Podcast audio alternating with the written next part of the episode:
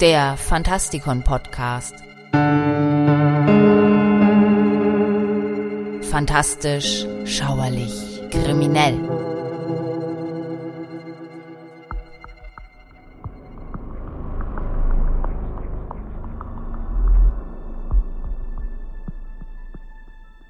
Hallo Freunde draußen an den Radiogeräten und willkommen zu einer neuen Sendung über die Geheimnisse Dartmoors. Mein Name ist Michael Percampus und heute betrachten wir die Fußspuren des Teufels.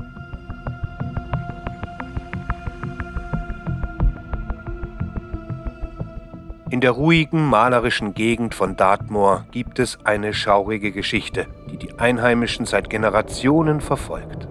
Die Fußspuren des Teufels, ein geheimnisumwittertes und angsteinflößendes Phänomen, haben ihre Spuren in der Landschaft und in den Köpfen der Anwohner hinterlassen. Mit jedem Knirschen der gefrorenen Erde unter ihren Füßen spüren sie die unheilvolle Präsenz der Legende, die seit Jahrhunderten durch diese Moore zieht. Also, liebe Hörer, begeben wir uns auf eine Reise, um die Wahrheit hinter den rätselhaften Teufelsspuren herauszufinden.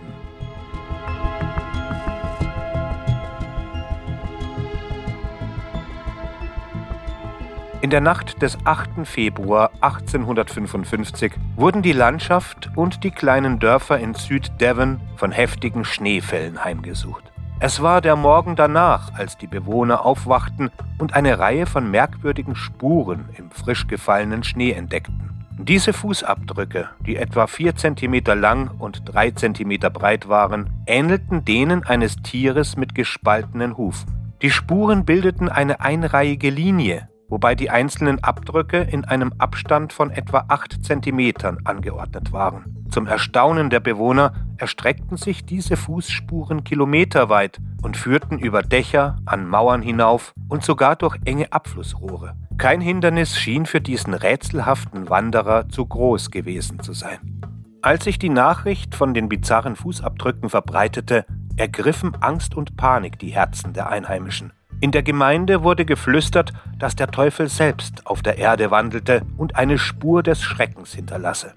Die unheimliche Natur der Spuren und ihre scheinbar unmögliche Reise veranlasste viele zu der Annahme, dass eine außerweltliche Macht am Werk war. Einige vermuteten, dass ein bösartiger Geist dahinter steckte, während andere ein hüpfendes Känguru beschuldigten, das aus einem Wanderzirkus entkommen war aber die Beschreibung der Spur hat keine Ähnlichkeit mit jenen, die ein Känguru hinterlassen würde.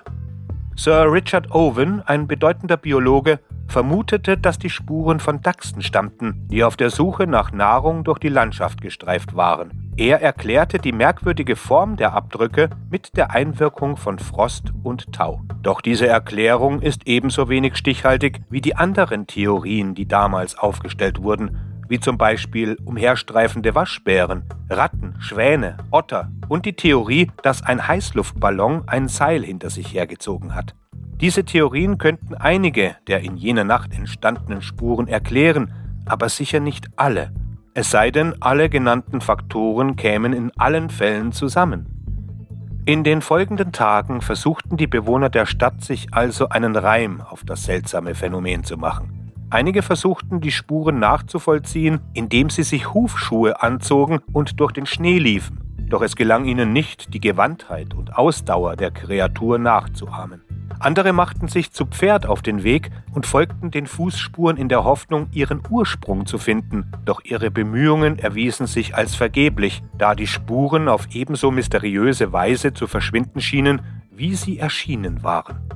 Das Phänomen löste in einigen der führenden Zeitungen, darunter die Times und die Illustrated News, eine Anzahl von Berichten und Spekulationen aus, die von namhaften Wissenschaftlern und Laien gleichermaßen angestellt wurden. Es scheint, dass die meisten der südlichen Dörfer Devons, von Totnes bis Topsham, mit den Fußspuren, die in alle möglichen und unmöglichen Richtungen führten, überschwemmt wurden. Einige hielten abrupt an und führten nach einer größeren Distanz weiter, andere stoppten an bis zu vier Meter hohen Mauern, nur um auf der anderen Seite wieder gesehen zu werden und auf der Oberseite der Mauer unberührten Schnee zu hinterlassen. Einige sollen sogar durch enge Öffnungen wie Abflussrohre gezogen sein.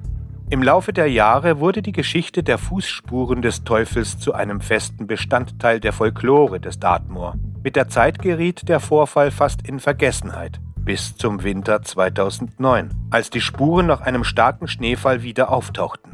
Wieder einmal waren die Einheimischen verblüfft und entnervt von den rätselhaften Fußspuren, die ihre Gemeinde durchzogen.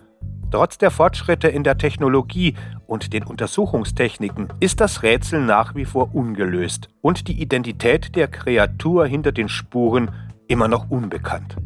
Es gibt ähnlich verstreute Fälle aus anderen Teilen der Welt und auch einen weiteren schriftlichen Bericht aus Großbritannien. Laut Rolf von Coxhall, einem Schriftsteller aus dem 13. Jahrhundert, der zu seiner Zeit seltsame Luftphänomene aufzeichnete, erschienen am 19. Juli 1205 nach einem heftigen Gewitter seltsame Hufspuren. Mitte Juli waren diese Spuren nur in der weichen Erde sichtbar und das Gewitter deutete auf ein noch unbekanntes Naturphänomen hin. Die Teufelsspuren bleiben ein faszinierendes Rätsel, das erst dann wirklich gelöst werden kann, wenn sich das Phänomen wiederholt und genauer untersucht werden kann. Danke fürs Zuhören. Gehabt euch wohl.